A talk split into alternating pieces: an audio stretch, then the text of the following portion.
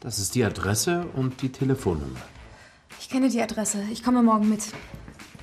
Das ist super. Wohin gehst du? Ich habe gleich ein Bewerbungsgespräch. Was ist dein Beruf? Arbeitest du nicht als Lehrerin? Doch, ich bin Lehrerin für Deutsch und Englisch, aber ich habe keine feste Arbeit in einer Schule. Und die Sprachkurse? Die Sprachkurse sind nur ein Nebenjob. Jetzt brauche ich eine richtige Arbeit. Viel Erfolg. Viel Glück. Danke, tschüss. Arbeitest du schon?